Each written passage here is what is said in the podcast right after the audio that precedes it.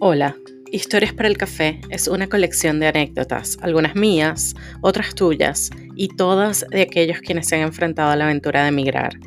Fueron escritas desde hace 13 años como mecanismo casi terapéutico para manejar el proceso emocional de partir. Eran para mí, luego para amigos y ahora para ustedes. Espero que las sumerjan en un buen café y las saboreen lentamente. Soy Débora Méndez Campos Reales y estas son Historias para el Café.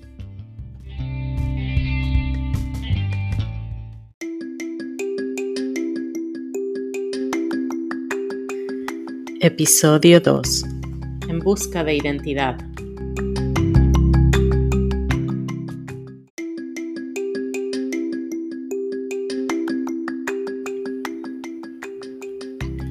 Una de las primeras diligencias que hice al emigrar fue obtener mi documento de identificación. Presenté la prueba de manejo. Tenía seis años manejando en Caracas entre buhoneros, motorizados, heladeros, peatones, taxistas Manejé cuatro horas seguidas, trechos que tomaban 30 minutos, con el constante frena y arranca, frena y arranca de un, de un carro sincrónico. Logré esquivar a un criminal que me apuntaba, saliendo ilesa y sin tener que atropellarlo. En fin, como buena pilota caraqueña, tenía un doctorado en manejo. La pruebita de manejo con conitos anaranjados y señalizaciones era pues un paseo. Mis evaluadores me felicitaron efusivamente por el excelente resultado le entregué mis documentos y la señorita me pregunta, ¿su nombre? Débora Andrea Méndez Campos Reales. ¿Cinco nombres? Eh, eh, pues, pues sí, la verdad es que para los gringos yo tengo cinco nombres. Me explicaban que mi nombre era muy largo y que debían cortarlo por falta de espacio en la licencia. Yo estaba acostumbrada a la objeción porque aún para estándares venezolanos mi nombre era largo y me decían que no podía tener tres apellidos. Campos Reales es un solo apellido compuesto. Entonces en Estados Unidos propuse que escribiera Débora Méndez. Y me dicen que ah, Hispanic names are so long, like in telenovelas, dijo la señorita con simpatía. Yo, yo no tengo nombre largo. El escritor Jorge Francisco Isidoro Luis Borges sí tiene nombre largo, pero yo, yo no. Otra cosa que me llamó la atención fue que la señorita dijo Hispanics. ¿Qué es eso de hispana? Estoy consciente de que hablo español, pero no siento identificación cultural con el término. O sea, siempre me he sentido latina.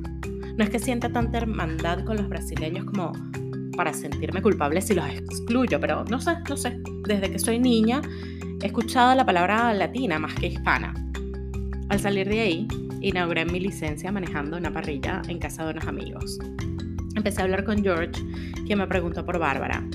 me preguntó, ¿qué es ella?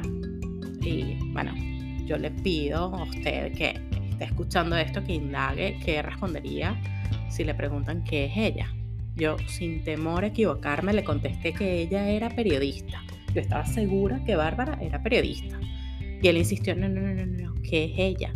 ¿Qué es ella? ¿Es latina? ¿Es china? ¿Es gringa? Bueno, perdón, perdón, preguntó, ¿es hispana? ¿Es asiática? ¿Es blanca? Y bueno, ahora que me daba ejemplos de sus respuestas, quedaba aún más sorprendida por su pregunta. Em, creo que es blanca, contesté. La parrilla estaba lista y mientras preparaba un perro caliente reflexionaba a eso, a la respuesta de qué eres, cuando te preguntan qué eres. Y que la respuesta sea tu raza o etnicidad cómo la definición de una persona se basa en su color de piel.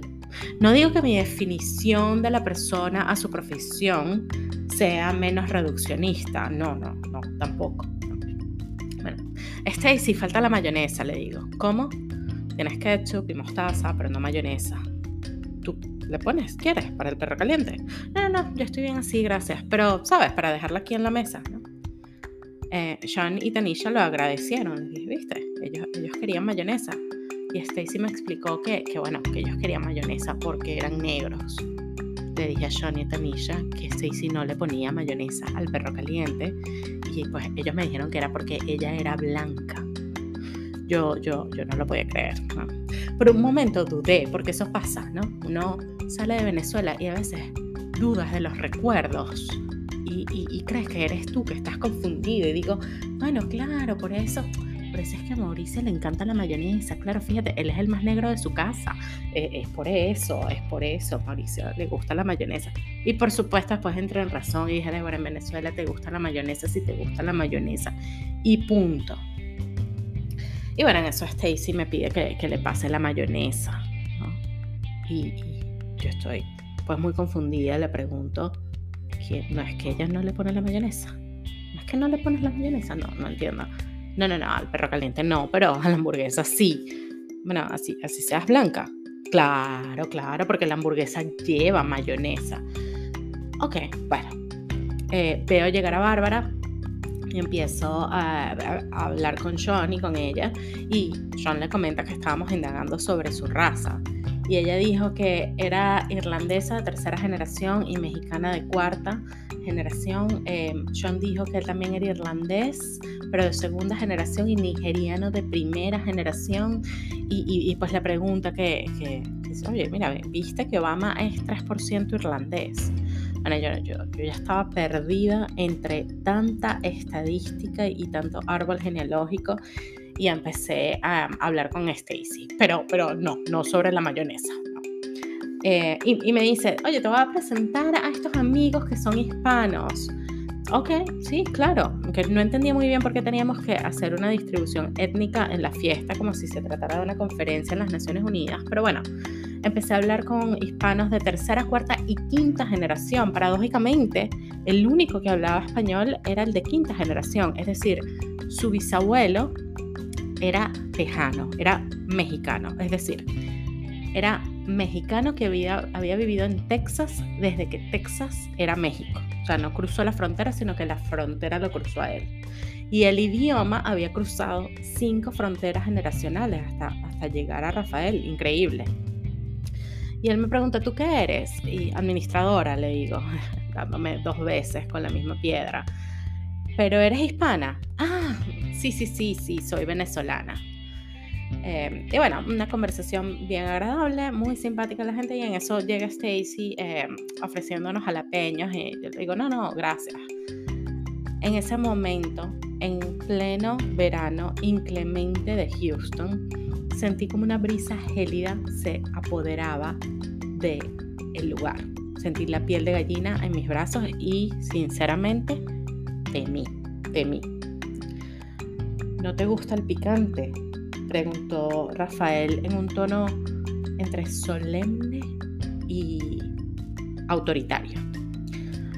No, no, contesté sintiéndome un poco hereje, así, así como cuando tu amiga lo puse y te pregunta si sigues a mi astral y estás debatiéndote entre decir la verdad o, o mentir y no sabes qué es más pecado y bueno, así, así me sentí pues no pareces hispana. Y yo grité en silencio, bueno, vale, la verdad es que yo no soy hispana, yo soy latina, yo no soy mexicana, soy venezolana, no soy centroamericana, soy caribeña y no me gusta el picante. En Venezuela no todos comemos eso. Si pides picante en Caracas, te dan tabasco. Y además, algunos nos pica, nos pica el tabasco. De repente me sentí excluida de todos. No era negra porque no le ponía mayonesa al perro caliente, no era hispana porque no comía jalapeños y no era gringa porque, bueno, porque, no soy, ¿por qué más? Al terminar la parrilla, aún mientras manejaba, me preguntaba, ¿quién era yo?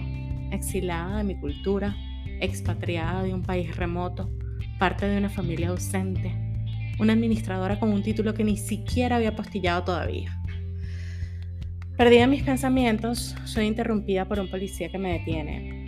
Eh, deme su identificación, por favor. Sí, oficial, aquí está, la saqué hoy mismo. D.A. Méndez Campos Reales. ¿Es tu nombre D.A.? ¿No tiene primer nombre? ¿Cómo? Digo sorprendida.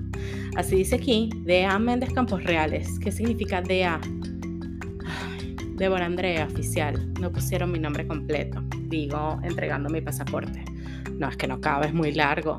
Es que no quepo, oficial, no quepo. En este país no cabe mi nombre, no quepo con los gringos, ni con los negros, ni los hispanos. Yo aquí no quepo. Señorita, solo tiene que ir a la oficina de tránsito y pedirle que le cambien el nombre. Andrea Campos. No, esa no soy yo, oficial. No soy yo. No puedo ser aquí en este país alguien que yo no soy. Usted sabe que hay alguien que se llama Andrea Campos, pero esa, esa no soy yo. Yo soy antes que todo Débora Méndez, lo demás puede cambiar. Débora Méndez es muy corto. Debe haber la mayor cantidad de nombres que quepan en la licencia. Entonces, Débora Andrea Méndez Campos Reales, oficial o Débora Andrea Méndez Campos Reales o Débora Méndez, esas son las dos versiones de mí misma que yo puedo ser aquí, pero algo distinto, eso, o sea, sería yo una impostora, yo no puedo ser aquí quien yo no soy, ¿entiendes? Débora Méndez Campos, no, oficial, no, que son dos palabras, un apellido, es compuesto, eh, no importa. Débora Andrea Méndez y las nubes destapar al sol tejano detrás del oficial mientras los ángeles cantaban revelando la epifanía. Débora Andrea Méndez, oficial. Esa es quien seré en este país. Esa soy yo. Bueno, vaya a la oficina y cambie su ID, DA.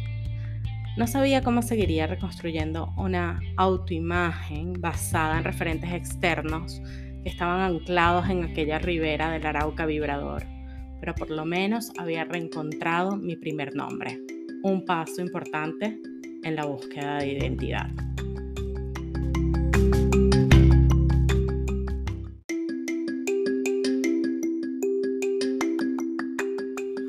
Te espero en el próximo café con más historias. Soy Débora Méndez Campos Reales y escuchaste Historias para el Café.